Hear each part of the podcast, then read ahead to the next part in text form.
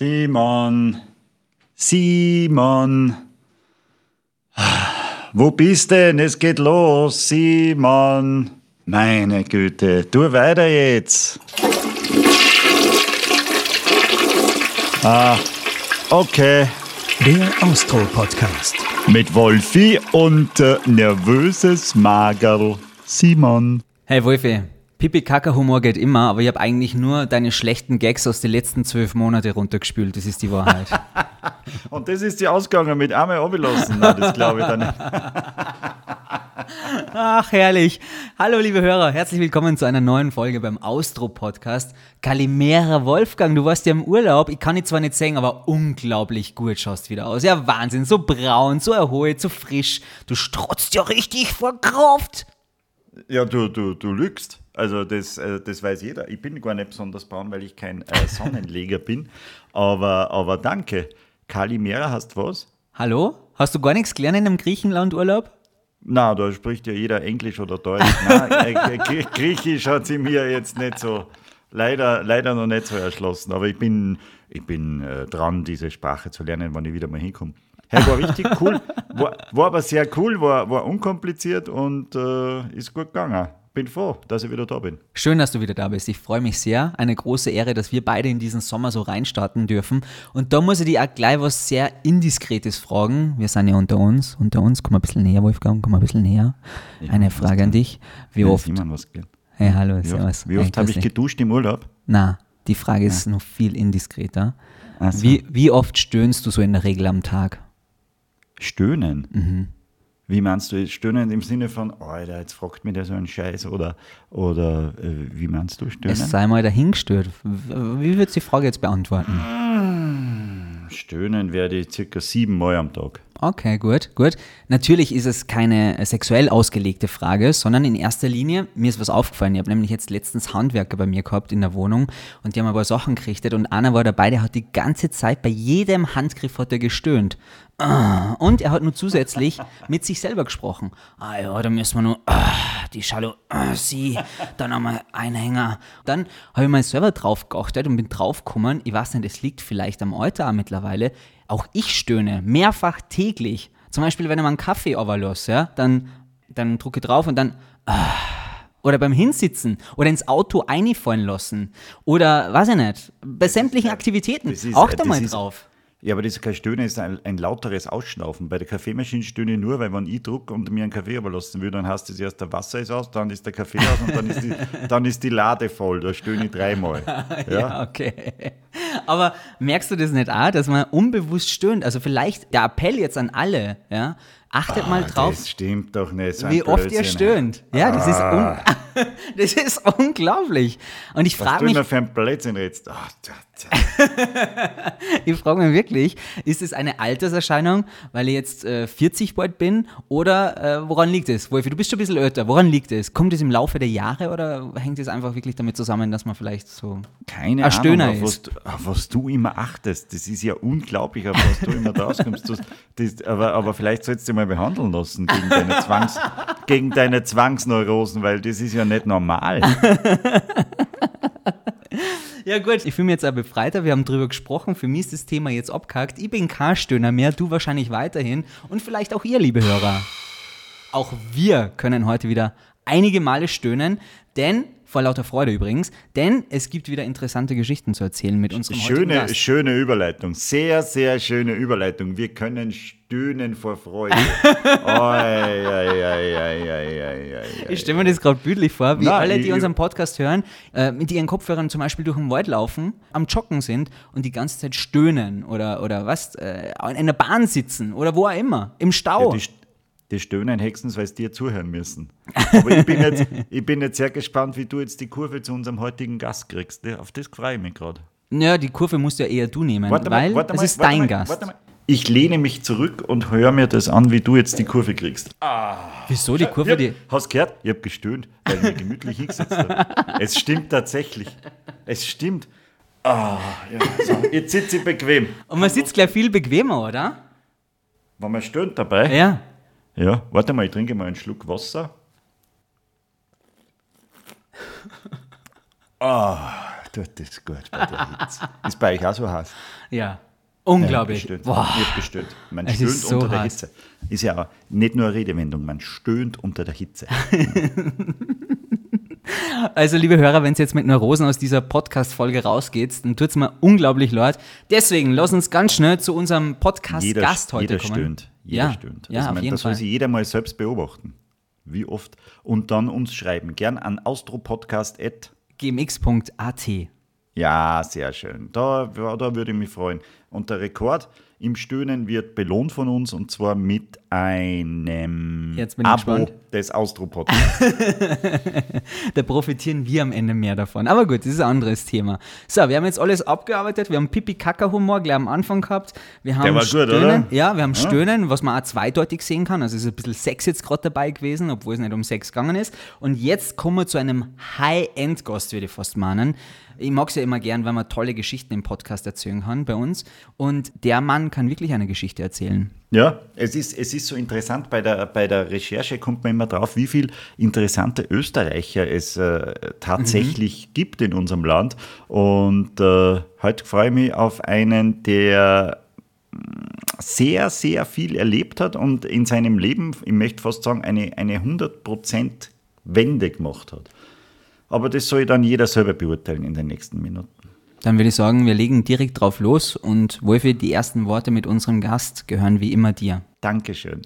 Mit 19 Jahren hat unser Simon gerade zum zweiten Mal die Führerscheinprüfung gemacht. Da hat unser heutiger Gast schon Österreich beim Song Contest vertreten. Seitdem ist viel Zeit vergangen, viele Haare sind verschwunden und die bunten Sakkos zum Glück auch.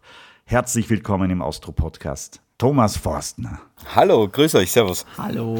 Waren deine Haare beim Song Contest damals 1989 echt? Die waren echt, tatsächlich, ja, ja.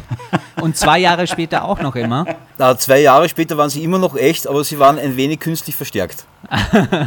Also, gleich mal zusammengefasst, du warst zweimal für Österreich beim Song Contest, hast einmal den mitunter größten Erfolg mitgenommen, einen Platz 5 und zwei Jahre später mitunter das schlechteste Ergebnis mit null Punkten.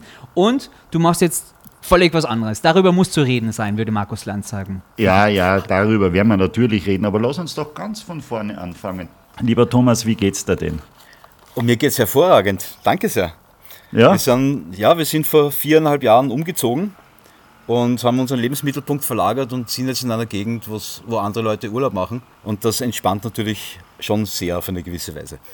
Jetzt, äh, wer, wer deine Karriere jetzt nicht mehr so verfolgt hat, die letzten Jahre, äh, von umgezogen von wo, wohin und was machst du jetzt? Na, wir waren ja früher im Nordosten von Wien, in Deutschwagram, lange Jahre. Ähm, und jetzt sind wir nach Kärnten gezogen, vor viereinhalb Jahren eben. Und sind jetzt äh, im Lavantal auf einem Berg im Wald und es ist sehr, sehr hübsch hier. Und äh, wir ist, Wir ist meine Frau und einige Tiere, die hier ein schönes, langes Leben fristen dürfen. Du bist mit, mit deinen Tieren umgezogen. Nein, die, also die Tiere haben wir erst hier dann genommen, äh, aber es war schon auch ein Kriterium für das Grundstück, dass wir ähm, Tieren, denen es nicht so gut geht, ein, ein schönes Zuhause bieten wollen, wo es ihnen gut geht. Und haben dann, äh, nachdem wir dann hier auch den Platz dazu haben, neun Schafe gerettet. Die haben ähm, sich dann zweimal unkontrolliert vermehrt und jetzt sind es 22. Äh, und eine Katze haben wir noch und drei Hühner. Unkontrolliert vermehrt kennt der Wolfgang auch ganz gut. Nein, das, Darüber sollten wir jetzt auch sprechen. Na, Na, na, das ist ein eigener Podcast. das ist Okay. ja, Das ist der, un, der unkontrollierte Vermehrungspodcast. Aber äh, bist du sowas wie das äh, Gut Eiderbichl in Kärnten, oder? Äh, Nein, nein, überhaupt nicht. Das, man, wir sind zwar vom Grundgedanken her ist es ähnlich. Also wie gesagt, wir haben diese Tiere vor dem Tod gerettet, ähm, aber wir sind nur ein inoffizieller, ein inoffizieller Gnadenhof, nichts Offizielles. Äh, und wie gesagt, wir sind auch schon voll. Also es ist schon, ist schon genug. Ja. Also ich kann ja jetzt nicht, äh, die, die Tiere aus dem Umland werden dir nicht gebracht, so äh, Nein, nein. mit gebrochenen Flügel oder so, so arg ist es nicht. Du bist so Nein, ein Gott sei Ort. Dank nicht. Ja. Ja. Es ist zwar schon so, dass immer wieder auch Anfragen kommen und sagen, ja, ihr habt doch Tiere und ihr habt so und ihr, ihr rettet es doch. Man spricht sich, hat sich natürlich schon ein bisschen herumgesprochen. Äh, äh, wir versuchen dann auch Kontakt herzustellen natürlich, wenn, wenn jemand sagt, zum Beispiel letztes Mal war es so, zwei Ziegen sollten geschlachtet werden, wenn sie keinen Platz finden. Und da haben wir halt dann versucht, natürlich einen Platz zu finden, haben auch einen gefunden. Äh, das machen wir natürlich schon, aber, aber wie gesagt, wir sind alles nur kein offizieller Gnadenhof. Ja, aber das ist schon eine ziemliche Umstellung, oder? Wenn man von äh, irgendwo aus Wien dann äh, nach Kärnten zieht, auf einen Berg mit, äh, mit, mit Riesengrund und, und eigenen Tieren. Und hast du auch Hühner, die legen ja dann Eier und sowas, oder? Die legen auch Eier! Ja, ja unglaublich, aber wahr, tatsächlich. Aber, aber wie gesagt, es sind ja nur drei Damen. Äh, und die haben, äh, sind völlig entstresst und legen, wann sie wollen. Ich finde das hochinteressant. So kann man mal ausbrechen aus dieser Zivilisation. Genau, und es ist Empf auch völlig empfängst anderes du auch, Leben. Empfängst du auch Gäste manchmal? Oder hast du Fremd Ja, natürlich. Ja. Sag lieber nein, sonst kommt der Wolfi schnell vorbei. Naja, also Fremdenzimmer in dem Sinn haben wir es natürlich nicht. Äh, Wir haben natürlich ein Gästezimmer und wir haben tatsächlich jetzt mehr Besuch als, als in Deutschwagram. Alle wollen anscheinend in die Natur. Und, und wie du vorhin gesagt hast, das ist ein, ein guter Ausstiegspunkt, unter Anführungszeichen. Das war ja auch irgendwo der Sinn der Sache. Also wir wollten zwar keine Aussteiger werden, aber wir wollten schon ein bisschen uns zurückziehen, äh, ein bisschen nachhaltiger leben, ein bisschen sinnhafter leben. Und da, da gehört äh, die Beziehung zu Tieren und der Natur einfach für uns dazu. Und damit war klar, dass wir irgendwo äh, ein bisschen abgelegen landen werden. Das ist dein Leben jetzt, das alles sehr gechillt und relaxed ist, aber dein früheres Leben, das war ein bisschen anders. Ja, natürlich, die Prioritäten waren ganz anders, die, die Erlebnisse waren natürlich anders. Man muss auch dazu sagen, es, es hat sich ja jetzt nur nach außen hin äh, geändert. Ja? Also Musik war, war und ist und wird immer ein, ein, ein Riesenteil meines Lebens sein. Es Machst war halt nur nicht so natürlich. öffentlich. Ja? Ja. Es war, nur, war halt im privaten Rahmen, es war fürs Herz. Äh, und darum hat man halt nichts gehört davon. Aber natürlich war das immer, immer Teil meiner Persönlichkeit und wird es auch immer sein. Ja. War das immer dein Ziel, also ein Aussteiger zu werden? Oder ist es notgedrungen zu kommen, weil du gesagt hast, ja, mir fehlt die Kraft, ich brauche wieder neuen Input, ich brauche äh, ein neues Ist ja Leben. kein Ausstieg. Ist ja kein Ausstieg. ist Naja, aber trotzdem, ich finde von Deutsch-Wagram jetzt nach Kärnten ins Lavantal auf 700 Meter Seehöhe zum nächsten Nachbarn nur ein Kilometer, hat er uns im Vorgespräch gesagt. Also es ist für mich schon so eine Art Ausstieg. Ja? Du weißt ja nicht einmal, wo das Lavantal ist. Naja, ich habe mir nur einen Gag aufgeschrieben. Aus Wien nach Kärnten ins Lavantal, aus Leiwand wurde Lavantal. Ja, Verstehst es ist ja ein, ein guter Gag. Gratuliere. Dank, wow, danke. Bei mir läuft es heute total. Nein, aber jetzt mal ganz ehrlich, war es äh, ein, ein Wunsch, jetzt so auszubrechen oder hat es sein müssen, weil äh, du mit deinem Leben so unzufrieden warst? Was war der Wunsch danach, das so zu verändern? der, der Grund ist prinzipiell der, ich- wir haben grundsätzlich eine, eine sehr große Affinität zur Natur. Ja? Das heißt, es war immer schon so, dass wir äh, eben nicht in Wien gelebt haben, sondern am Rand von Wien. Äh, das zu einer Zeit, wo in Deutschwagram auch wirklich äh, Fuchs und Hase noch gute Nacht gesagt haben. Da war das alles noch in Ordnung, aber es ist auch so, über die letzten Jahre ist der Speckgürtel von, von Wien dermaßen zugewachsen, dass von Natur überhaupt keine Spur mehr ist, also nicht einmal am Rand. Äh, Das war einer der Gründe, wo wir gesagt haben, also es ist uns da jetzt zu wenig. Ähm, Es war nicht so, dass wir gesagt haben, okay, mir raubt das jetzt so die Kraft und ich, ich, ich muss mein Leben ändern, weil sonst hänge ich mir auf und ich muss jetzt in die Natur. Nein, das war es überhaupt nicht. Äh, Aber es war der Wunsch, in der Natur zu sein, es war der Wunsch, Tiere, äh, mehr Tiere zu haben als ein Hund und eine Katze äh, und auch die Möglichkeiten dazu zu haben. Aber vor allem auch ist es schon auch ein bisschen die Beobachtung der Gesellschaft gewesen. Es, es gibt einfach viele Dinge, die im Moment oder in den letzten Jahren hip waren und total in, mit denen ich gar nichts mehr anfangen habe können. Also es gibt einfach Strömungen, da muss man nicht unbedingt mitmachen. Und äh, irgendwo, das, das war auch eben dieser Rückzugsgedanke, weil, wie gesagt, ausgestiegen sind wir nicht. Wir haben hier Internet, ich, ich habe meinen, meinen Job, wo ich program- programmiere, ähm, ich habe ständig Kontakt mit Leuten. Also so ist es nicht. Ja. Wir sind, wie gesagt, keine Aussteiger oder Selbstversorger. Wir haben einfach nur äh, die Umgebung mehr dem angepasst, äh, was wir schön finden und, und wo wir uns wohlfühlen. Herrlich. Das finde ich ja lustig. Dein Beruf als Programmierer, den du dir ja nebenbei auch noch selber äh, selbst beigebracht hast und, und dann die Tiere die ganze Zeit. Das ist ja, äh, das passt so wenig zusammen, dass es eigentlich mega geil zusammenpasst.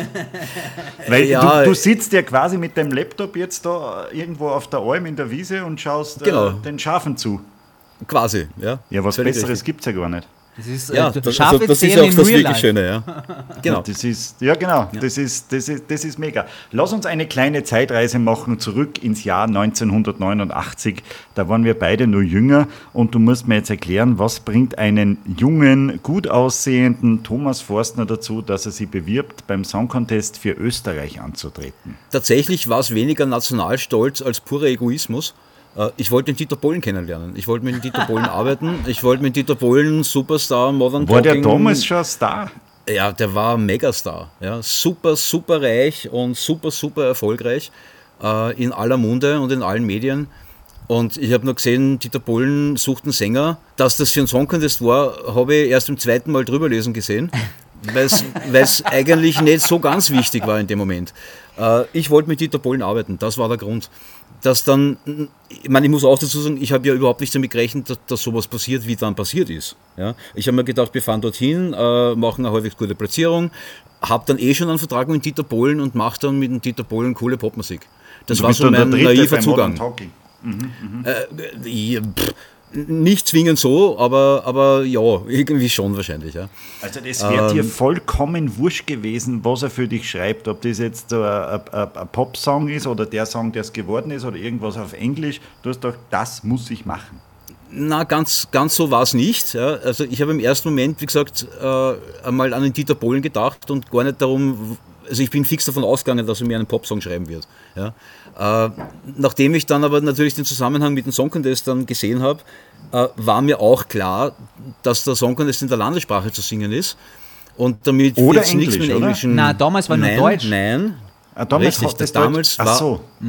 Genau, damals war es verpflichtend, in der, in der Landessprache zu singen. Und damit äh, sind die Möglichkeiten des englischen Popsongs einmal gleich mal weggefallen. Damit gab es Austropop noch und deutschen Schlager. Mehr gab es zu diesem Zeitpunkt nicht. Es gab damals keinen deutschen Pop. Ja. Äh, dementsprechend, nachdem der Dieter Bohlen kein Austropopper ist, hat er einen deutschen Schlager geschrieben. Und äh, ja, und so ist es dann geworden. Gott sei Dank hat er mit seinem feinen Händchen einen, einen Oldtimer produziert, der völlig zeitlos ist und den man nicht einmal wirklich jetzt 100% Schlager nennen kann, weil das ist eine eigene Kategorie irgendwie, dieser Song. Ähm, und das, das, das freut mich sehr und da, da bin ich auch stolz darauf, dass ich da mitmachen habe können. Wie, wie war das jetzt? War der Song vorher da oder hat er dich vorher kennengelernt und hat dich angeschaut und hat gesagt, für dich mache ich diesen Song? So wie ein Dieter Nein, kennt, nein, hat er nein, 15.000 Songs in der Schublade und zieht einfach einen aus. Du Irgendwann. kennst ihn sehr gut, genau so war es. Ja, also er hat natürlich diesen Song schon gehabt. Ähm, ich bin mir auch nicht sicher, ob ich jetzt wirklich die erste Wahl war vom, vom, vom Dieter. Das, ich habe irgendwelche Gerüchte gehört, dass der, der Roland Kaiser eigentlich da geplant gewesen wäre kein für diese. Sache. Äh, ja gut, das, Karel Gott hat auch für Österreich gesungen, er war kein Österreicher. Stimmt. Das ist, das, ist, das ist nicht so wichtig. Es, es geht um den Komponisten und es geht um den Interpreten und um das Land, für den die beiden arbeiten. Von wo die kommen, war damals auch schon, so wie heute, auch völlig egal. Ja. Okay, jetzt reden wir über einen Song, der heißt Nur ein Lied. Wir haben das Problem mit den Rechten, Thomas. Also ich kann den jetzt nicht anspielen bei Spotify oder iTunes. Demnach könntest du den jetzt noch mal kurz vom Refrain her anstimmen, a cappella. Oh mein Gott, das ist eine Falle. Nein! Du kannst natürlich auf diesen Song zugreifen. Ich kann, ich, nein, das ist wirklich, ich bräuchte dafür die Erlaubnis von Dieter Bohlen, aber die Telefonnummer habe ich natürlich nicht. Okay.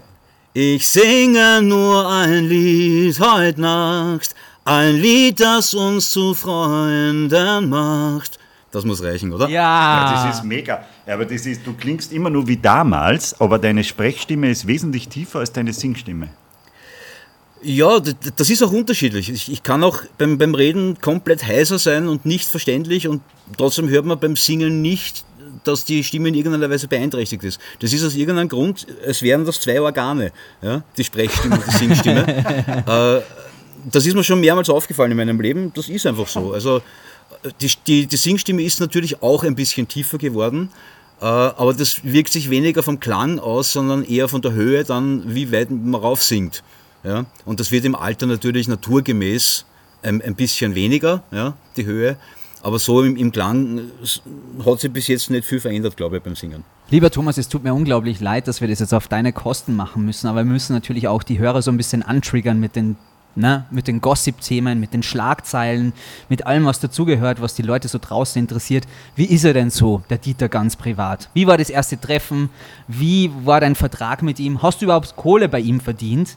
Fragen über Fragen. Naja, die Konstellation war ja so, dass ähm, der, der ähm, ORF den Manager Bayerlein engagiert hat, einen, einen Song Contest ähm, Ei- Beitrag zu machen für Österreich, der erfolgreich sein wird.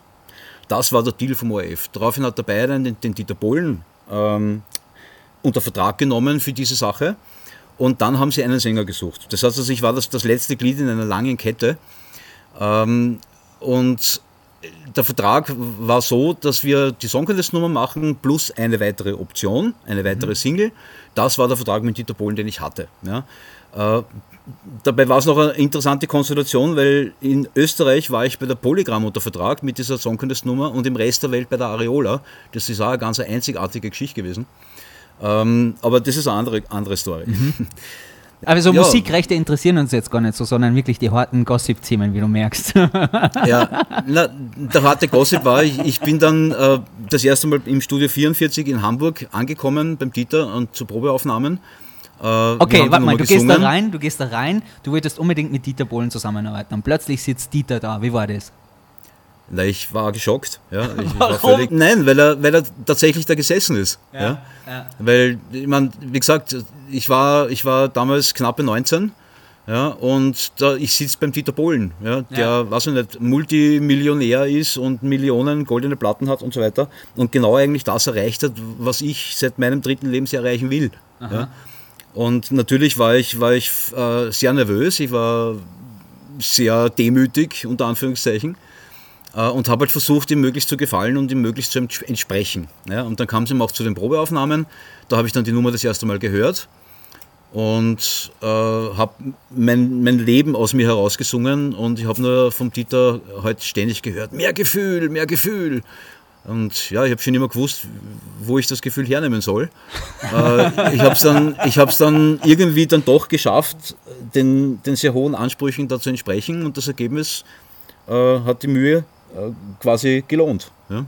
Also erst wenn Dieter ja sagt, okay, so können wir es machen, dann passiert das auch. Wenn der sagt, ja, so soll es auch sein. Äh, jetzt holen wir unsere Frau, die das einsingt, dann, dann singst du das nicht und bist weg von der Matte. Ganz genau, ja. ja. Im Endeffekt war es dann aber eben, eben so, dass es ihm gefallen hat. Und wir haben das dann dem ORF vorgestellt und äh, er hat sich das angehört und hat gesagt, ja, das machen wir. Und so bin ich dann beim Song Contest gelandet. Jetzt nochmal zu dem Lied. Hat es dir gefallen, wie du das, das erste Mal gehört hast? Ja, ehrlich gesagt ja. Obwohl, okay. obwohl ich eben auch, auch, auch damals jetzt überhaupt keine Schlager gehört habe. Also ich war ganz anders unterwegs. Ich habe Pink Floyd gehört und, und was ich ja, Mit alles. 19, hallo? Ähm, eben, also das, das, war eine ganz andere Geschichte. Aber trotzdem habe ich, hab ich das Potenzial der Nummer sofort gehört. Ja, es war super gemacht, es war großartig arrangiert. Es ist, wie gesagt, zeitlos gewesen und auch das habe ich zu dem Zeitpunkt schon gehört. Und de dementsprechend hat es mir auch gefallen, vor allem auch mit der Stimme. Es, es, es, schmeichelt meiner Stimme mit den, mit den Melodielinien, die, die er geschrieben hat. Da. Das passt einfach auch zu mir, auch wenn er es nicht für mich geschrieben hat. Äh, und so gesehen hat mir das von Anfang an sehr gut gefallen. Und jetzt nochmal, über was redet man mit Dieter Bohlen privat? Worüber tauscht man sich aus? Na, man zeigt sich Fotos von den Yachten, was glaubst denn du? Ja, aber der Thomas hat Na, noch keine Yacht genau. gehabt zu dem Zeitpunkt. Was, was ich, ich, ich, hatte zu dem Zeitpunkt auch kein Smartphone, wo ich irgendein Foto herzeigen hätte können. Das hätte ich ausdrucken müssen. Ja. Ähm, das waren noch andere Zeiten. Ja. Äh, heute wäre es wahrscheinlich anders. Heute würde ich ihm einfach per Facebook meine Sachen schicken. Ja. Äh, das war damals alles noch mit Post und per PDS. Also, äh, wie gesagt, nicht, nicht nur ähm, der Songcontest hat sich geändert in der, in der, Zeit, auch alles andere. Ja, ja, total. Aber was waren eure Na, privaten privat, Themen? Privat war es tatsächlich so, ich habe mit ihm privat nicht sehr viel gesprochen. Es, es war, äh, er ist ein, ein beinharter Businessman, er ist ganz tough in seiner Arbeit, hoch fokussiert und da gibt es keine privaten Gespräche. Ja. Ah, da wird gearbeitet und nach dem Arbeiten äh, ist man fertig und macht am nächsten Tag weiter. Äh, private Gespräche hat es dann eigentlich erst in, in Lausanne gegeben ja, wo man dann ein bisschen Zeit gehabt hat, wo man in der Bar gesessen ist oder wo man zwischen zwei Terminen irgendwo in, in, in der Limousine war und so weiter. Da, da, wurde das eine oder andere private Wort gesprochen, aber auch das war eher, eher wenig. Ja. War das für die Mit dann eher enttäuschend? Hm, nein, nein, es hat eigentlich, es hat eigentlich gepasst für mich. Ich, ich habe die, die Professionalität geschätzt, die er dann an den Tag gelegt hat. Mit wem war der damals liiert? Boah, also da fragst du mich, mit Verona, mich mit Nattel? Nee, weiß das weiß ich nicht. Nein, das, das muss noch vorher gewesen sein. Ja. ja. ja, total. Ja, Thema Ist Vertrag würde mich nochmal interessieren, wie knallhart war der Vertrag, den Bohlen mit dir aufgesetzt hat? Naja, den Vertrag hat ja nicht der Bohlen aufgesetzt, sondern den Vertrag äh, hat die Plattenfirma aufgesetzt. Ähm, und das war ein ganz normaler äh, Künstlervertrag über zwei Singles, also eine Single plus eine Single-Option, wenn die Plattenfirma noch eine machen möchte. Äh, also das war ein ganz, ganz normaler Standardvertrag. Also das heißt, du bist jetzt reich? nein, nein, ganz sicher nicht. Äh, also es war auch damals schon so, dass man vom Plattenverkauf in keinem Fall reich wird. Ähm, und schon gar nicht, wenn man nur das, wenn man nur unter Anführungszeichen der Sänger ist, also wenn man die Platte nicht geschrieben hat, nicht getextet hat, sondern nur interpretiert, ist auch der, der Anteil an den, an den Einnahmen, die halt durchs Radio reinkommen oder durch Plattenverkäufe äußerst gering. Also da muss man schon wirklich äh, irgendwo, was nicht, Billboard-Chart sein, damit sie das auszahlt. Ja. Das heißt, wenn wir deine Songs jetzt im Radio spielen, dann äh, kriegt den, den Großteil der Einnahmen der Dieter. Äh, der Dieter und die Plattenfirma, genau. Aha, okay, verstehe. So, und dann. Und der Texter natürlich auch, der Joachim Hamberges. Und dann, mein Lieber, setzt sich diese Maschinerie in Gang. So, jetzt kriegst du den Song von Polen. Er produziert es in Hamburg. Das war ja auch nicht ganz problemlos, habe ich mir irgendwo gelesen. Da hattest du nur einen Unfall und warst dann nur krank und so weiter. Also alles unter einem sehr schlechten Zeichen, oder? Ja, na, die, die Aufnahmen, äh, die, die waren wirklich ein bisschen hektisch, eben durch einen Unfall, den ich bei der Anfahrt gehabt habe. Unverschuldet, also ich war am, am Beifahrersitz und es ist einfach jemand rechts reingekracht, der ist über eine Ampel gefahren. Äh, es ist aber Gott sei Dank nichts passiert, außer Blechschaden. Äh, und zum, gleichzeitig war ich auch noch krank leider. Ja, ich habe Fieber gehabt und aber wir haben dann einen Stimmarzt gefunden, der mich für ein paar Stunden fit gemacht hat quasi. Und Wahnsinn, so haben wir dann das neue Lied eingesungen. Ja, so was gab es schon 1989. Ja, ja, das ist eine Spritze in den Hals. Das war nicht sehr angenehm. Placebo-Schmerzen. Oh, ja, das ist, ja. Das eigener Podcast über Spritzen, das kann ah, ich da sagen. Ja, total. Nein, das muss, das muss nicht sein. Das muss, also vor allem, vor allem jetzt, wo man eh in jeder Sendung, in jeder Nachrichtensendung ununterbrochen sieht, wie jemand in den ja. angeimpft wird. Ich glaube, über Spritzen müssen wir nicht mehr Nein, reden. das Ach machen wir hier nicht. Was ist leicht los gerade? Ah, nix. Ahnung. Ähm, aber du hast ja dann irgendwas in Gang gesetzt. Du warst ja dann nicht mehr der, der unbekannte 19-Jährige, der sich für den Song Contest beworben hat, sondern dann geht ja das richtig los, das Werkel, oder? Und das musste doch damals komplett überrannt haben. Absolut, absolut, ja. Ähm, wie gesagt, mein Plan war, ich mache da eine ganz gute Platzierung äh, und mache da mit Dieter Bohlen irgendwelche Sachen. Das war mein Plan. Ja. Äh, dass ich dann dort Fünfter werde und zurückkomme und, und etwas passiert, was man sich zu dem Zeitpunkt einfach nicht vorstellen kann, das, damit hat ja niemand gerechnet. Ich am allerwenigsten. Ja. Ähm, es war einfach dann schreiende Fans und, und, und, und, und äh, Massen Autogrammstunden mit, mit 2000 Leuten und, und lauter, also das war ja unvorstellbar. Ja. Du hast und aber ausgeschaut. total wie, überrannt. Ja. Du hast auch also ausgeschaut absolut. wie so ein richtiger Teenie-Schwarm. Also ganz ehrlich, du bist ja der richtige Posterboy mit 19 gewesen. Wie, wie John Bon Jovi irgendwie. ja. Ja, das, das war aber auch die Zeit dafür. Ich meine, das war einfach die Posterzeit. Es, es gab einfach die Magazine und die wurden gekauft wegen den Postern. Das war damals schon so. Äh, heute hat sich das alles ein bisschen geändert. Und ja, und äh, die Zeitungen bringen halt, was die Leute hören und sehen wollen. Ja. Und das waren halt, die, die, die Hauptfangruppe waren halt großteils junge Mädchen und die sind halt auf Poster gestanden und darum haben wir Poster gemacht. Ja. Also das war gar nicht meine Entscheidung, sondern das ist einfach von den Redakteuren aus so passiert und es wurden einfach solche Fotos gemacht. Aber das waren viele, ja.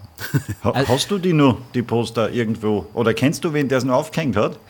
Ah, ja, na, also es gibt, es gibt ganz, ganz viele, die die komplette Sammlung noch zu Hause haben. Also ich bin ja seit einem Monat jetzt wieder im Facebook mit der neuen Nummer. Äh, habe es nicht mehr vermeiden können und, und da kommen jetzt von überall her die, die alten Fans von damals und, und zeigen Bilder mit, mit, mit der kompletten Sammlung, die sie noch immer zu Hause haben und so. Also es ist unglaublich, das hat mich total gerührt. Also die Poster gibt es alle noch. Ja? ja und die kann man auch alle noch irgendwo auftreiben und, und auch anschauen und sehen. Aber ich habe auch noch einige selbst zu Hause natürlich, ja. Und du hast das Leben geführt, was sich der Wolf ja einmal gewünscht hat, dass du plötzlich im Rampenlicht stehst und von Teenies angekreischt wirst und die Mädels verfolgen dich. Was war dein verrücktestes Fanerlebnis? Mein verrücktestes Fanerlebnis, um Gottes Willen. Ah, jetzt tu nicht so, Thomas. Nein, ich, nein, muss, ja, nein, genau. ich muss jetzt überlegen. Welche von den 300 Geschichten erzähle ich als erstes? Nimm dir Zeit. Nimm dir Zeit. Ähm, nein, ich, ich glaube, ich kann da jetzt wirklich gar nichts rausgreifen, weil alles, alles verrückt irgendwo. Ja. Es war, es war verrückt, dass, dass von einem Tag auf den anderen in ganz Österreich die, die einzelnen Fanclubs aus dem Boden schießen ja, ich meine, es, es gab eine Zeit, da, da hat es gegeben, ich glaube, 120 äh, verschiedene Fanclubs in Österreich, die alle Thomas Forstner Fanclub waren. Die haben, wir, die haben wir, wie ich das herausgefunden habe, habe ich dann versucht, die irgendwie zusammenzufassen zu einem offiziellen Thomas Forstner Fanclub. Und auch was da abgegangen ist, war absolut fantastisch. Ja. Also wir haben Fanclub-Treffen gehabt, wir haben Konzerte gehabt ohne Ende, wir haben Aktionen gehabt, wir haben Fußballmatch gespielt, äh, die, die Thomas Forstner Leute gegen die Fans und äh, also es, es sind so viele tolle Sachen passiert. Äh, ich könnte es wirklich nicht was Einzelnes raus, rausnehmen. Ja. Aber 19 Jahre, gut ausschauen, Solo, viele Mädels, die auf einen stehen. Wäre da auch was gegangen? Frage jetzt mal ganz naiv. Ähm, das ist ein Thema, das betrifft die Privatsphäre, das werden wir nicht weiter erörtern. offiziell, offiziell muss man ja als Popstar immer Single sein, gell? Ah, ja, stimmt. Oder? Stimmt. Ja. Das ist, das ist völlig richtig. Also das war zumindest damals noch so, ich weiß nicht, wie es heute ist. Aber ah, bei One äh, Direction damals waren wurden, alle Single. Ja, damals äh, wurden von, von allen Boybands und, und von allen äh, Sexsymbolen quasi die Freundinnen verschwiegen. Das war ganz normal, ja. Aber du warst in der Zeit in keiner Beziehung nochmal nachgefragt? Nein, ich war da Single. Okay. Zu dem Zeitpunkt. Gut, okay. Ta tatsächlich. also tatsächlich, ja. Ah, genau. okay, gut. Ähm, aber wie gesagt, du wurdest gefeiert, du warst äh, plötzlich der Star in Österreich. Ähm, hat es auch irgendwelche Schattenseiten mit sich gebracht? Nur Ja-Sager um sich, man konnte nicht mal differenzieren, wer steht jetzt wirklich zu mir? Ja, na, das ist so und so ein Problem mit, mit, mit Erfolg, ja, generell. Äh, nur bei mir war es überhaupt so, dass ich ja auch noch sehr jung war und das noch nie erlebt habe und keinerlei Referenz gehabt habe dazu. Äh, also man muss ein bisschen aufpassen, dass man, wie du sagst, eben nicht alles glaubt, was einem die Leute sagen, äh, sich nicht so toll fühlt, wie die anderen das darstellen und, und einfach versucht ein bisschen am Boden zu bleiben. Das ist mir großteils gelungen, bis zu einem gewissen Punkt. Irgendwann einmal habe ich dann auch gemerkt, okay, das geht jetzt zu weit und äh, ich muss noch einmal überdenken, wie ich unterwegs bin. Ja? Also solche Phasen gibt es schon, also diese Schattenseiten sind definitiv da. Ja. Was war der Punkt? Na, das war der Punkt, wo man einfach, einfach äh, Meldungen schiebt, die total überheblich sind. Mhm. Ja? Und, man der, und, man an der Reaktion des anderen merkt, man ist jetzt zu weit gegangen. Mhm. Ja? Und das, das habe ich bemerkt und das ist dann äh, sehr eingefahren bei mir und habe dann aufgrund, aufgrund, dessen auch sehr viel geändert dann.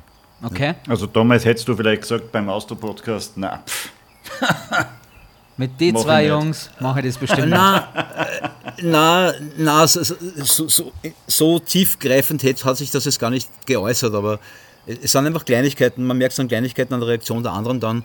Ja. Und wenn man ein bisschen reflektiert, dann muss man auf das, muss man auf das Rücksicht bist nehmen. Bist, und bist das habe ich dann schon getuned. Ein sehr naja, feinfühliger Mensch. Manchmal. In, in, Auch nicht in diesem, immer. Ja. In diesem Business ist das ja gar nicht so einfach. Also da muss man ja sehr dicke Haut äh, äh machen. Und mit 90 ja, das, dazu. Das ja. schon, aber, aber trotzdem bin ich ein sehr musischer Mensch und damit automatisch äh, mit einer gewissen Empfindsamkeit auch versehen. Und äh, das muss man halt ausbalancieren, die, die, die dicke Haut gegenüber der Außenwelt und, und dem eigentlichen Empfinden und dem eigentlichen Denken. Ja. Und äh, jetzt warst du 19, kommst heim vom Song Contest, bist äh, Vierter geworden, Fünfter. Vierter. Fünfter. Fünfter. Fünfter. Fünfter. Fünfter. Platz, Platz fünf erreicht und äh, Dieter Bohlen hat nicht mit dir gearbeitet, oder doch? Nein, er hat, er hat dann schon noch mit mir gearbeitet. Er hat noch eine, eine Single gemacht mit mir. Ähm, die hat geheißen, wenn nachts die Sonne scheint. Und äh, das war quasi die Option, die er wahrgenommen hat von der Plattenfirma, die ihm der Vertrag ja. zusteht. Äh, die Nummer war schon älter, die ist sicher schon drei Jahre bei ihm in der Lade gelegen. Ähm, und ja, die haben wir dann eingesungen, auch veröffentlicht, war auch noch erfolgreich, aber nicht annähernd so wie die nur ein Lied. Und danach äh, wurde quasi der Vertrag einfach nicht verlängert und Dieter Bohlen hat sich wieder anderen Dingen zugewandt. Mhm. Habt ihr heute noch Kontakt? Nein, nein, überhaupt nicht. Hattet ihr jemals nochmal Kontakt? Also nach der, wenn nach die Sonne scheint, nicht mehr, nein. Okay. Ich glaube, dass er, dass er gerne mal zu dir kommen wird nach Kärnten, weil da würde er, da würde er die Ruhe finden, die er, die er vielleicht braucht. Ach, das du ist durchaus möglich. Ja. ja. Und äh, der, der Song Contest jetzt so generell, das Drumherum, jetzt, äh, das kennen wir natürlich alle nicht. Ist es wirklich die größte Party? Cesar Sampson hat einmal gesagt, das, das, der Song Contest ist eine Riesenparty oder die Make Makes. Da ist man drei Tage äh, besoffen. Auf, Nein, nicht, nein, natürlich ist man nicht drei Tage besoffen, aber es ist, äh, es, es Nein, mag also ja auch sein, dass sich, das, dass sich das verändert hat in den 80er, 90er Jahren äh, bis jetzt 2020. Also das hat sich ganz sicher verändert. Ja? Also erstens mal, das mit dem Besoffensein, das, das, Nein, das, hat, kann ich aus meiner Erfahrung gesagt. ausschließen, weil ich glaube, die wenigsten Sänger, die dorthin fahren oder Sängerinnen, die dorthin fahren, ähm, werden sich dieses, diesem Risiko aussetzen. Ja? Die wollen Ja. gut singen drei Tage später oder bei der Probe oder bei der Generalprobe oder sonst wann. Und da, da gibt es keinen Alkohol. Ja? Da, da, da schaut man, dass man genug Schlaf hat. Aber natürlich ist es so, es ist schon eine, eine, insofern eine große Party, weil jede Delegation natürlich aufwartet. Ja? Und jede Delegation äh, die andere Delegation trifft, gemeinsame Pressetermine, gemeinsame Essen, äh, gemeinsame Aktivitäten. Es ist ja ein völkerverbindender äh, Event. Ja? Und damals, zu meiner Zeit, war es schon eine Riesensache, aber es war alles sehr seriös. Es war alles äh, ganz ernst gemeint, auch wenn man das gar nicht glaubt, wenn man sich manche Nummern anschaut, aber es war alles ganz seriös und ernst gemeint. Äh, Das hat sich ja über die Jahre mit dem Song auch sehr verändert. Ja? Also das ist dann äh, zu einer schrillen Explosion gekommen, wo dann wirklich nur mehr Party war. Das hat sich jetzt in den letzten Jahren dann wieder ein bisschen beruhigt und geht jetzt wieder ein bisschen in die, in den, in die ernsthaftere Richtung, behält aber trotzdem die Freude und, und die, die Party bei, ja, ohne zu übertreiben. Und das finde ich sehr, sehr gut. Also ich glaube, der Song Contest ist, ist auf einem sehr, sehr guten Weg, ähm, wieder, wieder auch, auch, auch bei den Zuschauern mehr ähm, verfolgt zu werden. Weil wenn man sich die, die, die, die Zuseher an, äh, Anzahlen anschaut, ja, beim, zu meiner Zeit, also 1989, waren meines Wissens um die 700 Millionen Zuseher und Zuseherinnen. ähm, also das ist eine unvorstellbare Zahl. Ja. Ähm, und später gab es dann welche, da waren es 150 Millionen. Ja, also das ist schon ein ganz krasser Unterschied. Ähm, und also der Song Contest hat seine Tiefpunkte gehabt, ähm, aber es geht jetzt wieder bergauf und das sieht man auch an den Zahlen. Also ich glaube, dieses Mal waren es irgendwo bei 250 Millionen oder so. Verfolgst du das noch aktiv? Schaust du dir, machst du dir so ein, Song Contest Wochenende mit Chips und Bier auf, der- auf der Couch und schaust dir das an und sagst schlecht, schlecht, nächster, schlecht, gut. Na, na, natürlich fieber ich mit. Ja. Es ist jetzt zwar jetzt nicht, nicht die Song Contest Party im Normalfall, also mit Chips und Bier und hin und her, sondern es ist, ich verfolge es halt. Ja. Ähm, dieses Jahr habe ich es besonders verfolgt, äh, weil ich jetzt im Facebook in sehr vielen dieser Song mit, mit sehr vielen dieser Song Contest Communities Kontakt habe äh, und die mir natürlich da angestachelt haben und, und, und mich ins Fieber getrieben haben. Und dementsprechend äh, war ich dieses Mal äh, sehr viel intensiver dabei als die letzten Jahre, aber ich habe es trotzdem die letzten Jahre auch immer verfolgt. Ja. Mhm. Was, was hältst du von Conchita und unserem letzten Sieg? Sie war ja diejenige, die dich dann einmal abgelöst hat mit der besten Platzierung, weil das warst ja bis, bis zu ihrem Sieg du. Ja, das ist, das ist völlig richtig. Ja. Das war, ich meine, erstens einmal, ich habe ich hab auch diesen Song Contest verfolgt.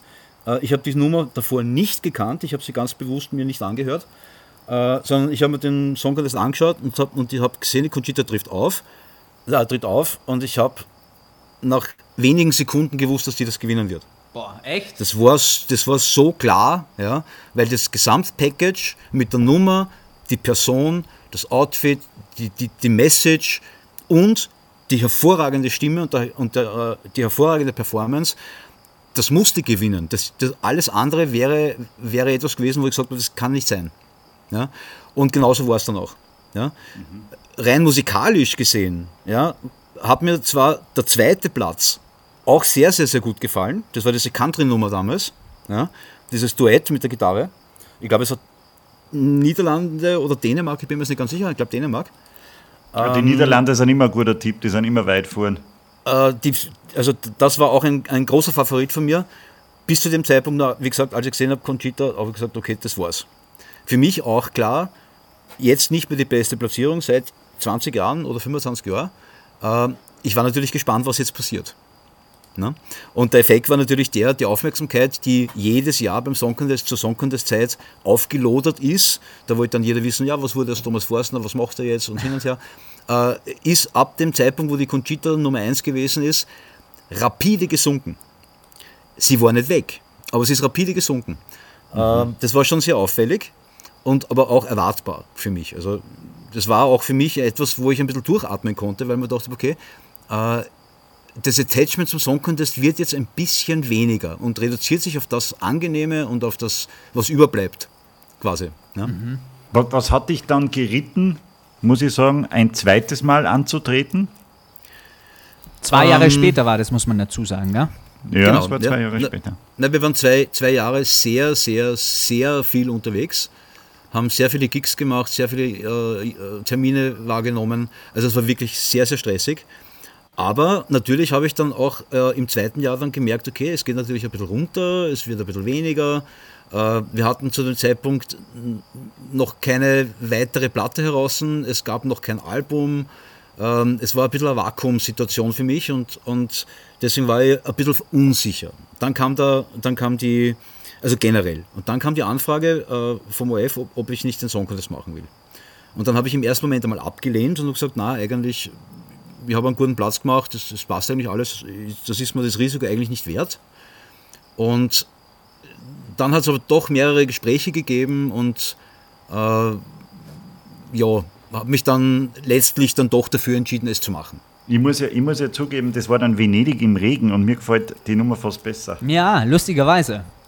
Ja. Spannenderweise höre ich das von sehr vielen Menschen. Ja. Es, war ja auch, es war ja auch so, dass, dass die Nummer hat ja mit einem sehr, sehr guten Erfolg die Vorausscheidung, die nationale, äh, gewonnen mhm. und ist ja auch in die Charts gegangen und, und ich habe eigentlich nur positive Reaktionen gehabt. Es, es ist halt die Kombination äh, der Assoziation zwischen Song Contest Rom 1991 0 Punkte, der Loser und Verlierer in Verbindung mit Venedig im Regen der Nummer hat der Nummer natürlich schon geschadet. Ja? Aber die Leute, die, sage ich jetzt mal, wirklich das musikalisch betrachten, denen gefällt die, die Nummer heute noch. Total. Ja, und, das, und es, geht wann, mir, wann, es geht mir sehr ähnlich. Ja? Es ist wenn ich die im Autoradio her, dann kriege ich die oft äh, wochenlang nicht mehr aus dem Ohr. das ist wirklich ein totaler Ohrwurm. Aber bist du ja. dann auch mit einer entsprechenden Routine aufgetreten beim zweiten Auftritt? Hast du dann gesagt, ah, kenne ich schon alles von vor zwei Jahren, ah, geh, erzähl's mir nichts, kann ich tausendmal besser. Wie war? Ähm, na, ganz so war es nicht. Also ich muss generell sagen, ich bin vor jedem Auftritt sehr nervös, das bis heute. Ja, also es ist nicht so, dass man das Lampenfieber jemals, jemals ablegt. Es wird ein bisschen besser. Und das war es auch damals. Es war ein bisschen besser, weil beim ersten Mal war ich wahnsinnig nervös, beim zweiten Mal war ich nur mehr sehr nervös. Du hast auch jedes Mal ähm, live gesungen, muss man dazu sagen. Ja, natürlich, ist ja auch Pflicht. Ja. Und wer also, Zeit hat, ja. lieber Hörer, schaut es euch auf YouTube die beiden Auftritte nochmal an. Also das ist wirklich wie aus einer anderen Zeit, wie es sogar von einem anderen Planeten, würde ich teilweise sagen. Das Outfit oh. bei beiden Auftritten, die Haare, alles wirklich, na wirklich, das, das, ist aber ein Kompliment, so soll es klingen, ja. Und ich glaube, dass in Zeiten wie diesen durchaus diese Outfits wieder angesagt sind.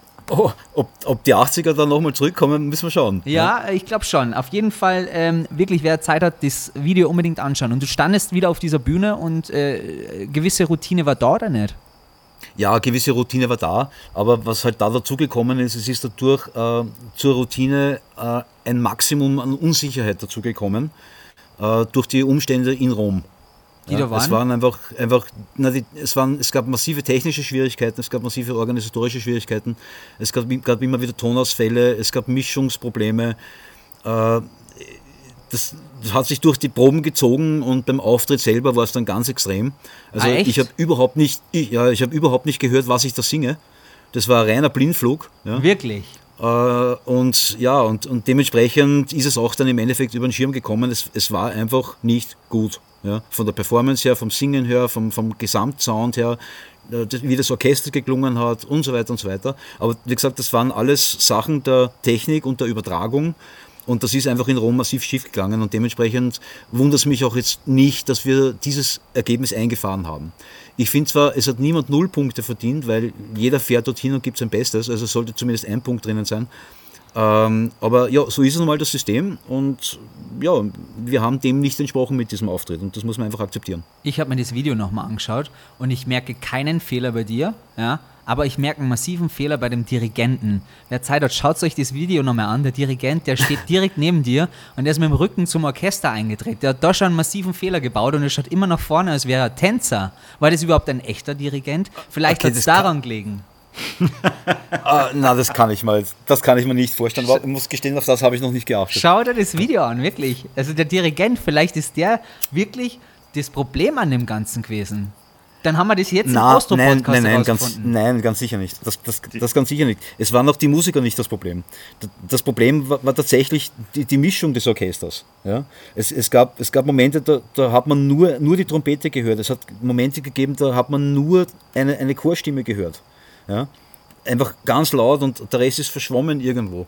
Also das waren einfach massive technische Schwierigkeiten, die es damals gab und, und ich glaube, dem ist es auch geschuldet, dass das im Endeffekt dann so abgestürzt ist. Ja? Wir hätten wahrscheinlich nicht gewonnen damit, aber so weit hinten wären wir nicht gelegen, wenn wir die Technik von Lausanne gehabt hätten zum Beispiel. Ja, die Italiener und ihre Technik, dafür sind, sind sie ja nicht gerade bekannt. Aber es war sicher ein anderes Nachhausekommen mit null Punkten als äh, damals nach dem vierten Platz. Fünften. Fünften Platz. Ja, na, was mich betrifft, war es natürlich was völlig anderes, weil ich, ich bin natürlich geschlagen und, und, und äh, gedemütigt äh, am Flughafen angekommen. Ähm, habe schon erwartet jetzt die, die, die, den, also damals gab es noch keinen Shitstorm, aber ich, sowas in der Art habe ich erwartet. Ähm, interessanterweise war es dann so, dass die Fans überhaupt nicht so reagiert haben. Ja? Also es waren nach wie vor am Flughafen ein Haufen Leute, die Autogramme wollten, Fotos wollten, die geschrien haben, die Transparente geschwungen haben und, und Fotos machen wollten und Autogramme wollten.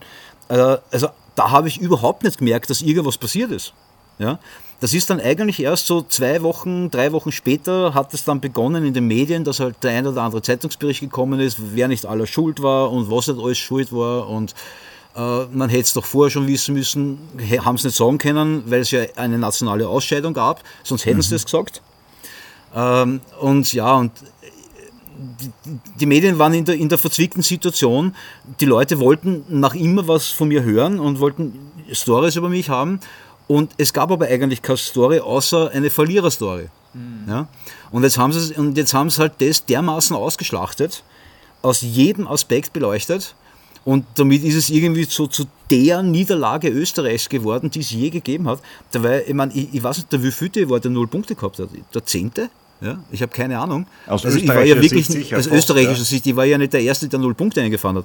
Aber es wurde zu der, zu der nationalen Niederlage erklärt. Ja, äh, ja pff. auch da muss man dann irgendwann einmal drüber stehen, weil sonst äh, ärgert man sich einfach zu viel.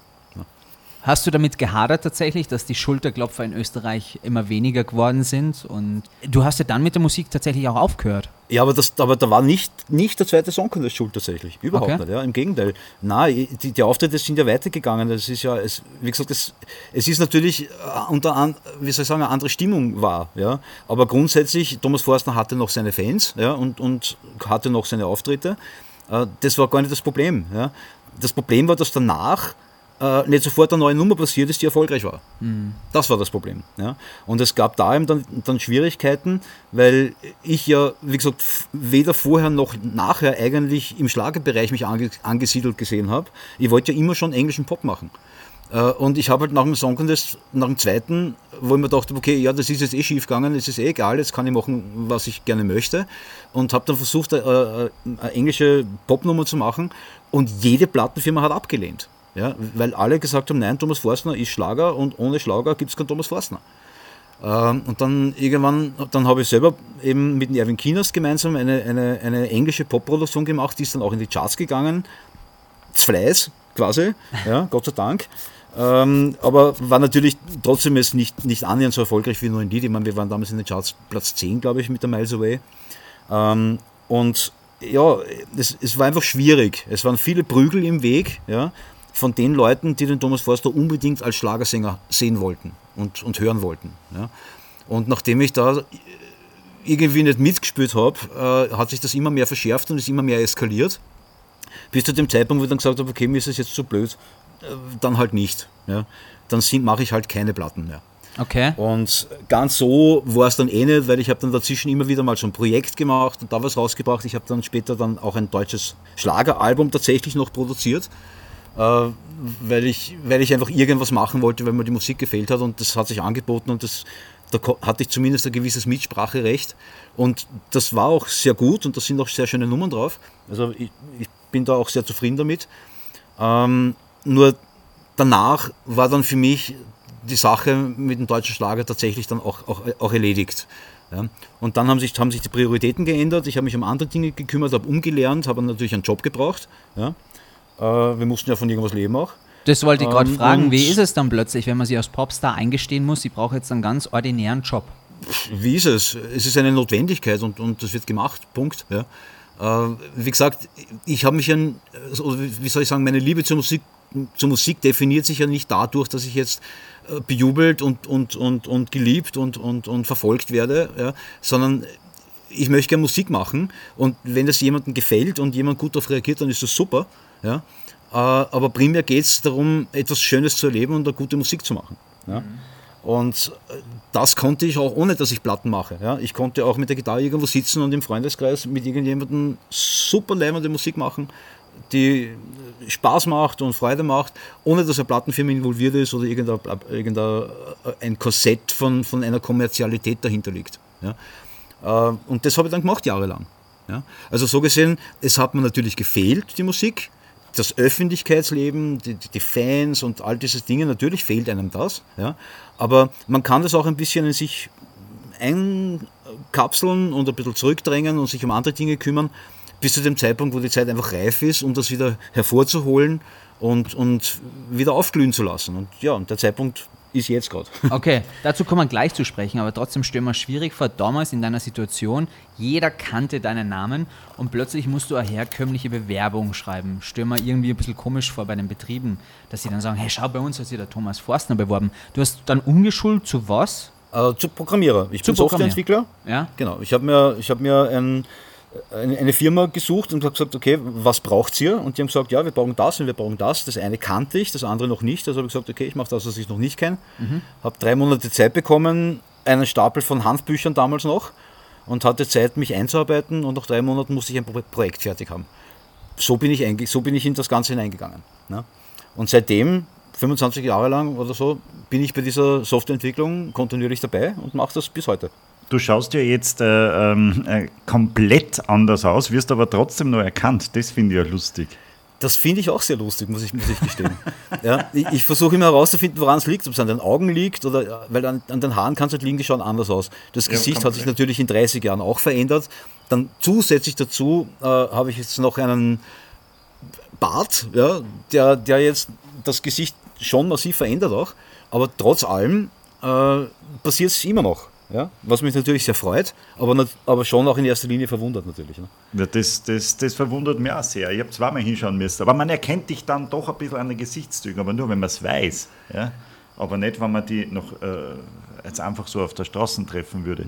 Erkennt also ich glaube, ich glaube, die, diejenigen, die Thomas Forster damals wirklich mögen haben, ja, die haben, die haben das sehr intensiv gelebt. Ja? Und die haben sich jede Bewegung angeschaut von mir, die Gestik angeschaut, die Mimik angeschaut, die Haltung angeschaut. Und wenn solche Leute mich dann irgendwo sehen, auch in meiner jetzigen, in meinem jetzigen Outfit und so wie ich halt jetzt ausschaue, dann adaptieren die das, glaube ich, und die sehen einfach das sofort. Ja, die erkennen ja. das von damals noch äh, und ist sofort der Connect da und das finde ich großartig. Ja. Weil du nur mal von damals sprichst, was ist denn mit deinen Outfits passiert? Sind die nur zu haben, die Sakkos von Venedig halt im Regen? Und ja, ja, die sind, sind beide, die sind beide noch, noch Stand und intakt. Ja? Aber sie sind halt nicht mehr im, im täglichen Kasten, sondern sie sind schon sicher weggepackt. Hey Thomas, dürfen wir dich bitten, einmal eins dieser Outfits so, äh, also ich hätte wirklich gern eins dieser Outfits und ich würde den Wolfi gern damit in den Supermarkt schicken, was dann passieren würde. das wäre sicher cool, ja. Das, ist, äh, das wird äh, gutiert von den Menschen. Aber wir, wir, würden, wir brauchen ja auch ein Foto von dir und da hätten wir schon gern eins in dem Outfit, gell? Das, puh, ich muss schauen, ob ich das noch schaffe. ja. Sonst kannst du auch eins von damals nehmen, das ist kein Problem. Wir brauchen es als Cover auf jeden Fall. Mhm. Ja. Vermisst du das Rampenlicht?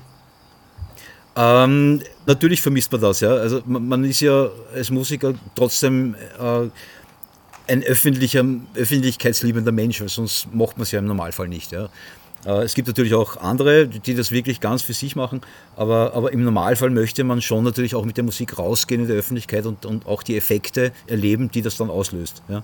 Und natürlich, wenn man das einmal erlebt hat, ähm, dann will man das natürlich wieder haben, das ist schon, ist schon klar.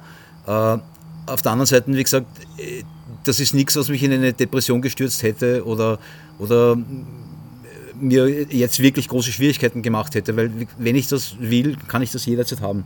Ich habe Freunde, ich habe Menschen, die mich kennen, ja, ich, ich, ich gehe irgendwo hin mit der Gitarre oder sonst irgendwas und, oder in einer Karaoke-Bar und sing was.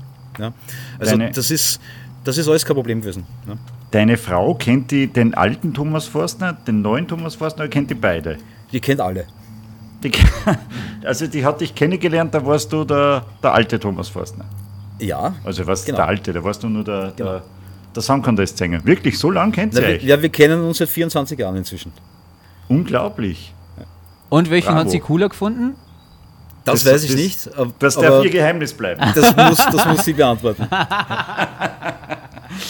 Du hast jetzt auch wieder ein, äh, Musikprojekt am Start. Äh, worum geht es da und wie unterscheidet sich jetzt das? Was ist das? Es unterscheidet sich in erster Linie mal darum, da, darin, dass es eben kein Musikprojekt ist, ja, sondern es ist tatsächlich ein Neustart. Ja. Ja? Äh, es ist der, der Schritt in die, in die, ins öffentliche Publikum wieder und das eben nicht als Projekt, sondern, sondern als laufende Aktivität. Ja? Also es, es geht nicht darum, wir schießen jetzt mal was raus und schauen, was passiert und, und, und schön, so auf die Art wird es nichts, dann schaut es nichts. Nein, sondern es ist tatsächlich ein, ein aktiver Schritt, das wieder zu starten und, und kontinuierlich neue Musik rauszubringen und kontinuierlich äh, wieder mit, mit, mit den Leuten und, und dem Publikum arbeiten zu können. Aber, aber was, was stellen wir darunter vor und wer ist wir? Äh, wir ist der Charlie Ranek, das ist mein, mein Produzent in Wolfsberg. Äh, mit, der hat die Nummer geschrieben, ich habe den Text gemacht, wir haben sie in Wolfsberg bei ihm aufgenommen und das werden wir auch weiter tun und sind auch schon wieder dabei. Mein Lieber, du bist ja auch äh, Schafzüchter, gell? Hobby-Schafzüchter. Nein. Doch, nein, habe ich gelesen. Nein, Ich, ich brauche das, aber du musst jetzt Ja sagen, weil ich habe ja ein kleines Spielchen vorbereitet und das geht nur, wenn du Hobby-Schafzüchter bist. Okay, okay. Also lass uns noch mal anfangen. Ich, okay. Du bist ja Hobby-Schafzüchter. Ich bin für den Moment jetzt kurz Hobby-Schafzüchter. Ja, aber wieso bist du nicht? Du hast doch Schafe. Und die haben sich vermehrt, also bist du Schafzüchter. Richtig, ich habe aber auch anfangs gesagt, ich, sie haben sich unkontrolliert vermehrt. Ähm, wie gesagt, das war ja nicht geplant. Ja. Wir haben die gerettet und äh, sie haben sich vermehrt, äh, weil man einfach die Kastration, weil einmal ist, ist ein Nachbar wieder über die Weide gesprungen und hat alle unsere Damen geschwängert. Und beim zweiten Mal haben, haben wir zu spät unsere wieder kastriert und dann kam es noch einmal zu einer Vermehrung. Aber das war keine beabsichtigte Zucht. Ja. Äh, und äh, ist auch jetzt vorbei. Also jetzt gibt es nichts mehr mit Nachwuchs. Okay, mit Nachwuchs nehmen wir, aber tust du die scheren auch und so, wie man das sieht in Filmen? Äh, nein, nein, weil um, um, das, um das gut machen zu können, muss man 200 Sch- Schafe am Tag scheren, um die Übung zu haben. Also da gibt es Leute, die das einfach machen, die fahren durchs Land äh, von einem Schafbauern zum nächsten und scheren die. Auch, auch wir machen das so. Ja. Ähm, Achso, da kommen Profis. Äh, Richtig, da kommen Sonst, Profis. sonst, sonst ist es Tierquälerei, wenn du das machst. Und ja, unter Umständen. Und das, das, ist, das, das wollen wir nicht. Ja. Na, es ist einfach schwierig. Ja. Es ist Ja, schwierig, die Schafe ich. nicht zu schneiden. Äh, und das wollen wir unter Umständen, also unter allen Umständen verhindern. Und solange wir dort nicht die, diese Routine haben, äh, um das vermeiden zu können, lassen wir das. Ja. Ja, zum, zum Abschluss unseres Podcasts, du kennst ja natürlich alle Folgen und weißt, was jetzt kommt, ähm, haben wir immer ein kleines, ein kleines Quiz. Ja? Okay. Und in Oh dem Gott. Fall habe ich mir überlegt, weil du ja Hobby-Schafzüchter bist, für den Moment, äh, wollte ich mal schauen, wie gut du dich mit Schafen auskennst. Ich habe hier einfach jetzt einmal vier Behauptungen über Schafe und du sagst mir, stimmen die oder habe ich das frei erfunden? Okay. Darf ich den, Okay. den, Ehefrau, darf ich den Ehefrauen-Joker auch mitnehmen? Nein. Darf Der ich, okay. Schafzüchter. W- Wann Okay, sich die ich Frau bin- ich besser auskennt? Schafzüchter. Okay. Da, gut. Also, Die genau Frau kennt wie sich definitiv besser, Entschuldigung, wenn ich, das, wenn ich das sage, die Frau kennt sich definitiv besser aus, weil sie ist diejenige, die das alles macht. Ja, aber dann ist nicht so lustig, wenn sie sich besser auskennt.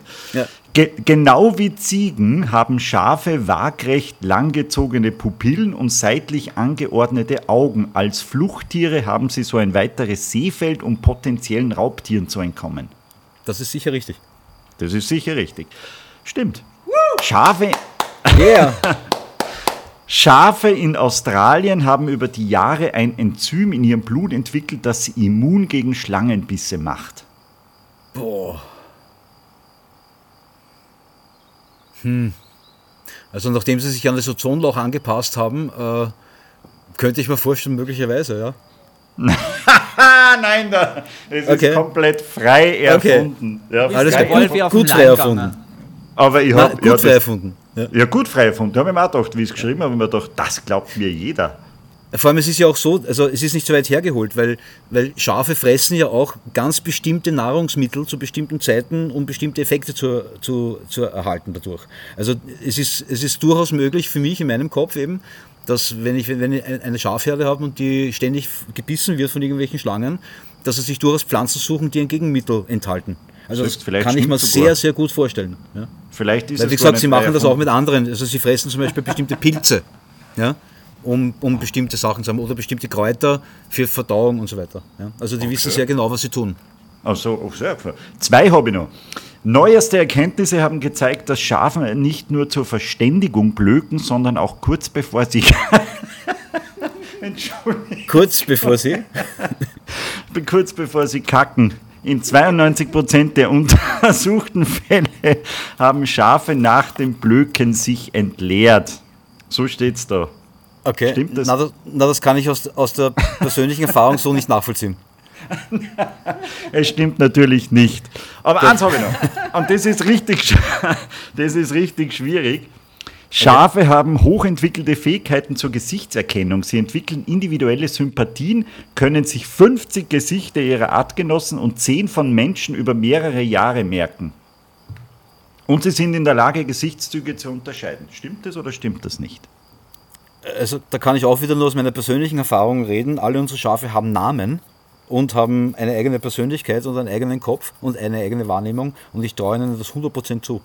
Ja, ja, das ist so. Die können sich bis zu 50 Gesichter ihrer eigenen Herde merken und sie kennen dein Gesicht. Also wenn ich ja, da jetzt eingehe, das auf jeden Fall, ja.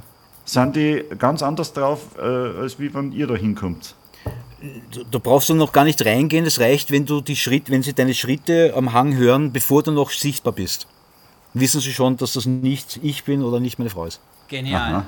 Geniale Tiere, ja, also muss man ganz ehrlich sagen. Schafe sind extrem unterschätzte, extrem entzückende, extrem liebevolle und empathische Wesen. Das ja, muss man mal auch, sagen. Waren auch die ersten Tiere oder mit die ersten Tiere, die der Mensch äh, sich zum Untertan gemacht hat. Na schau. Heute ja, haben wir wirklich okay. wieder viel gelernt. Ich habe viel über Schafe gelesen für den heutigen Vorbereitung. Dann bist du eher der Schafzüchter. Um jetzt genau, nochmal auf die letzte genau. Frage zu kommen, Thomas, das ist so mitunter ja. unsere letzte Frage. Wenn es dich irgendwann mal nicht mehr geben soll, äh, was würdest du dir wünschen, was sollen die Leute über dich sagen? Hm. Dass ich mein Bestes gegeben habe. In allem. Das, das würde mich freuen. Sehr und also die schönsten erreichen, erreichen tut man diese Dinge nie, ja, aber man kann sich sehr bemühen und das tue ich, glaube ich. Sehr schön. Also die das schönsten cool, Schafe wenn das irgendjemand noch nach meinem Tod dann auch noch weiß. Das ist wirklich eine unglaubliche Geschichte, die du abgeliefert hast. Vom viel gefeierten ESC-Star zum Absturz natürlich, dann zum Schafzüchter. Ne? Und Computerexperten. Es ist eine unglaubliche Lebensgeschichte, finde ich. Vielen Dank, dass du uns da mitgenommen hast heute. Das ist eine ganz besondere Ehre für uns. Sehr gerne, war mein Vergnügen. Wir wären viel lieber auf der Alm mit dir gesessen. Persönlich. Naja, hat man die, die Atmosphäre ganz anders natürlich. Ja. ja, klar. Man wird da jetzt alle bei dir rumsitzen und uns betrinken, äh, irgendwas Gutes. kann, man ja, Gutes. kann, man ja, kann man ja gerne mal machen. Ja, super. Ja, wann wir den Schaf-Podcast machen. genau. Und den Spritzen-Podcast. Vielen lieben Dank, liebe Grüße auf die Alm. Bis dahin. Ja, danke sehr. Alles Liebe. Schöne Grüße zu euch. Jetzt zum Ende muss ich nur mal ganz kurz zu den einleitenden Sätzen, Simon, weil mhm. äh, ich habe nicht gelogen. Ne? Mit 19 Jahren Na. hast du zum zweiten Mal einen Führerschein gemacht und unser heutiger Gast war schon beim Song Contest. Und mittlerweile hast du immer noch keinen Führerschein und er war zweimal beim Song Contest. Das und, stimmt. Äh, ja. Aber glücklicherweise gibt es E-Scooter in Städten wie München. Das heißt, ah, ich kann mich irgendwie fortbewegen. Das ist ganz also du brauchst, du brauchst sowas gar nicht wie ein Auto. Na, oder ich fahre Fahrrad und stöhne dabei relativ viel. Ja, das, äh, das glaube ich dir sehr gerne. Und ich glaube auch, dass du schon sehr auffällig geworden bist und dass äh, über dich eine Akte existiert in München. Der Stöhner von Schwabing. Ja, so geht man in die Geschichtsbücher ein. Lieber Wolfgang, es war wieder unglaublich tolle Folge. Ich mag so Gäste, die im Spotlight so dermaßen krass waren und irgendwie ein völlig anderes Leben irgendwann führen. Das muss total krass sein, wenn man tatsächlich irgendwie von tausenden, Millionen Menschen so ankimmelt wird und von heute auf morgen ist man dann plötzlich weg vom Fenster und führt ein ganz zivilisiertes, normales Leben. Du würdest wahrscheinlich nicht damit zurechtkommen. Du würdest in der Drogensucht verfallen und wahrscheinlich. Na, äh, ich würde ich würd komplett abheben und niemand mehr grüßen. Niemanden mehr. Und ich würde in einen, in einen Zobel und einen Zepter durch die Stadt laufen mit einem langen Nerzmantel und nur sagen: Hallo, hallo, hallo. Du würdest hallo. maximal Kalimera-Zollen schreien, ne? Geht's, geht's, geht's alle aus meinem Weg, denn ich bin der Sonnenschein. Da, da, Der da, Sonnenkönig von Salzburg, Wolfgang Aber- Z. Das sagt, es sagt ja immer jeder, der irgendwie äh, schnell zu Geld kommt oder berühmt wird, na, ich würde mich niemals ändern. Aber die meisten, die meisten tun es. Und ich finde es auch bemerkenswert, dass er zugegeben hat, er wollte eigentlich nur mit, äh, mit dem Dieter Bohlen zusammenarbeiten. Und Ja. der hätte quasi seine Karriere pushen sollen. Und das war eigentlich alles schon gut am Weg. Und, und jetzt äh, ist er, äh, züchtet er unter anderem unfreiwillig Schafe. Ja? Oder äh, weil sie ja die selber vermehrt haben. Aber äh, wenn man dem Thomas Forstner vor 30 Jahren gesagt hätte, du, du wirst einmal Schafe züchten Schafzüchter. Tiere retten, du wirst einmal Schafzüchter, ja, sprechen wir es aus, sagen wir es, wie es ist. Er wollte es selber nicht zugeben, aber wir er sagen es wollte es ja nicht zugeben. Nein, er ist ja nicht Schafzüchter, er, macht, er ist ja Programmierer. Ja. Ja. Aber du bist in 30 Jahren Programmierer und, und lebst irgendwo in Kärnten am Berg und hast äh, hunderte Tiere, dann hätte er wahrscheinlich gesagt, das die, äh, Alter, ich arbeite mit Dieter Bohlen, ich bin ein Rockstar in 30 Jahren. Also ein, eine echt coole Socke, der Thomas. Mega. Aber wirklich, ich kann jeden nochmal man ihn mal empfehlen. besuchen? Hä? Soll man ihn besuchen? Machen wir mal so einen Ausflug, wir zwei. Ja, ja, ja, auf jeden Fall. Na, aber, aber überraschend, weil die Schafe hören uns kommen und äh, die werden dann blöken, Schafe blöken und dann äh, schauen wir mal vorbei und sagen, hallo, wir sind's, die beiden vom Austro-Podcast. Kalimera sagst du dann, weil du bist ja der Grieche. So. Was Ähm, hast du immer mit dem Kalimera? dass du in Griechenland warst und nicht einmal guten Tag auf Griechisch sagen kannst, ist schon wieder ein Zeichen deiner, deiner Attitüde. Was, die kommt dem Sonnenkönig von Salzburg relativ ganz gut äh, zurecht. Ich, ich vermische mich nie mit Einheimischen. Ich bin immer dort, wo die, wo die Touristen sind, verstehst? Okay. da kann nichts passieren. Liebe Hörer, ich möchte nochmal sagen, wer wirklich Zeit hatte am Abend, einfach nochmal auf YouTube klicken und sich Thomas Forstner mit Venedig im Regen anschauen. Das ist ein Super echtes Nummer. Highlight, weil vor allem der Dirigent, der mit dem Rücken zum Orchester steht, das sind viele Sachen, die einen Das sehr hat schmunzeln lassen. das stimmt nicht. Bitte schaust da an. So, Wolfi, wir müssen Schluss machen. Wir labern uns um Kopf und Kragen wieder mal. Deswegen, Achso, jetzt habe ich gestöhnt. du bist ein alter Stöhner. Ich habe mich jetzt gerade von diesem Ding befreit und jetzt fangst du so zum Stöhnen an. Ja, also man muss äh, sagen, Das, das, war, war, wieder, ein Stöhner. Das, war, ein wunderbar. Nervig, Das, das war war, ein nerviger Stöhner. das war eine wunderbare Folge. Ich freue mich wieder in zwei Wochen. Bis dahin wünsche dir eine schöne Zeit. War zwei Wochen herrlich, dass wir uns jetzt so lange nicht hören. Herrlich, herrlich. Einen schönen Tag, meine Damen und Herren. Kali, wer? Kalimera. Kali Mera. Wir haben schon so viel geredet, du kannst jetzt auch Kalispera sagen zum Beispiel. Ja, genau, weil das ist dasselbe, oder? Nein, das ist guten. Abend.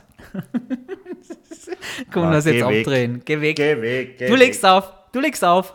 Ciao. Na, du legst auf. Ja, ich, leg, ich hab schon aufgelegt. Du Geh legst auf. Wolfgang, du legst auf. Bist du da? Bist du da? Leg jetzt auf, komm. Bist du da, weil ich mag jetzt zum Schimpfen anfangen. Geh jetzt weg. Tschüss. Ciao.